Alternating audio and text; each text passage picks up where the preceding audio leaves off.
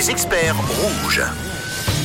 Et chaque lundi, vous le savez, nous vous facilitons la vie, la tâche, et nous vous aidons du mieux que possible euh, dans la vie de tous les jours. Euh, enfin, nous, pas spécialement nous, mais plutôt nos experts à votre service. Et on est très bien accompagnés ce matin. Notre experte, c'est Roberta, qui est médecin-chef au service de néonatologie et spécialiste en pédiatrie à l'hôpital de la Tour. Bonjour Roberta. Bonjour.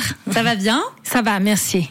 Merci beaucoup d'être l'experte du 6-9 de Rouge ce matin. Alors, explique-nous un petit peu tes missions au quotidien, Roberta.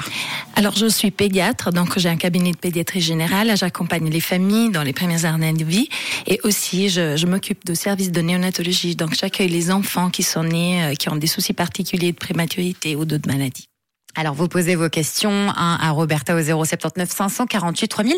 Alors Roberta, un des problèmes fréquents chez les bébés, ce sont bien sûr les coliques. Alors qu'est-ce que les coliques et comment y remédier?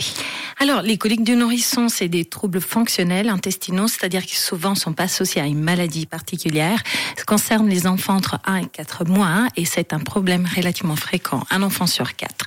Euh, il s'agit de, de, symptômes assez variés. L'enfant il peut avoir des longues périodes de pleurs qui sont difficiles à apaiser. Le visage peut être rouge, les poings peuvent être serrés, les jambes fléchies, la distension abdominale est importante, il y a beaucoup de gaz et l'inconfort peut être visible. Toutefois, ce problème n'est pas vraiment associé à des douleurs à proprement Mm. parler.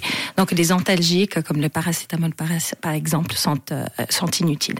Euh, ce problème est une source d'anxiété pour les parents. Souvent, ils peuvent euh, déterminer un manque de sommeil chez les parents également et beaucoup de frustration due à l'incapacité d'apaiser l'enfant. Donc, euh, le premier conseil c'est de consulter le médecin pour exclure toute pathologie. Et par la suite, on peut mettre en place des méthodes non médicamenteuses, par exemple le portage avec un, sac de portage pour un, ou bien un porte-bébé et euh, les massages du ventre, par exemple, et aussi les maillotages qui fonctionnent assez bien pour contenir l'enfant. Merci beaucoup euh, Roberta pour, euh, pour ta réponse. On a Christine qui a une petite question pour toi ce matin. Oui, Christine qui nous dit qu'elle part en Espagne cet été avec euh, sa fille d'une année et qu'elle a tendance à avoir des petites plaques rouges et des boutons avec le, le soleil. Alors elle demande ce qu'on conseille comme protection solaire du coup pour le, pour le bébé. Alors, la protection solaire, c'est un argument d'actualité, tout, euh, principalement parce qu'il est évident que les rayons UV induisent des tumeurs dans, mmh. de la peau de l'enfant. Donc, il faut, premier conseil, éviter euh, les coups de soleil dans l'enfance, puisque c'est reconnu être un facteur de risque pour le mélanome. Euh, donc, exposition solaire à éviter durant particulièrement les heures de midi, entre 11h et 15h, préférez l'ombre. Et puis, il faut couvrir le corps avec des habits légers, donc euh, plutôt des habits sombres, puisqu'ils protègent mieux du soleil par ah. rapport aux habits clairs. Et puis, éviter des tissus mouillés, parce que la protection est moins importante. Il faut pas oublier les lunettes de soleil et les chapeaux mmh. également, puisqu'il ouais. faut protéger les yeux et, et la tête également. Alors, pour les produits solaires, on peut dire que jusqu'à l'âge de 6 mois, il faut, euh, comme on a dit, éviter l'exposition solaire et mmh. éviter aussi l'application de filtres solaires. Et pendant les premières années de vie, il faut préférer les filtres physiques. Euh, Parmi les filtres qu'on utilise en pédiatrie, on a des filtres de type minéral qui contiennent l'oxyde de zinc et le titane. Et puis, euh, ces filtres doivent être appliqués en quantité suffisante, euh, qui correspond à peu près à une balle de golf pour un, la quantité d'une balle de golf pour un enfant de 7-8 ans. Et puis, ils doivent être euh, appliqués régulièrement, toutes les 2-3 heures, et surtout après la baignade. D'accord. Et le vêtement sombre. Oui. Euh, rappelons, c'est important. Les, les, les vêtements, faut privilégier. On, on a l'impression que le, le, le, le noir euh, contient la chaleur. Oui, attire la chaleur. Attire la chaleur. Donc, il faut préférer des habits de coton larges, qui soient pas trop serrés pour que l'enfant ne transpire pas. Et pour qu'il soit bien, donc Roberta. Exactement. Merci beaucoup. On a Vania qui nous dit bonjour, comment éviter les piqûres d'insectes et protéger au mieux les enfants? Ma fille a 3 ans, elle se fait souvent piquer par des petites bêtes en vacances. Voilà, donc les piqûres d'insectes, en effet, euh, peuvent être peuvent être évitées en couvrant au maximum l'enfant également. Okay. Donc euh, plutôt des vêtements légers qui couvrent les chevilles, les poignets, toujours en coton ample.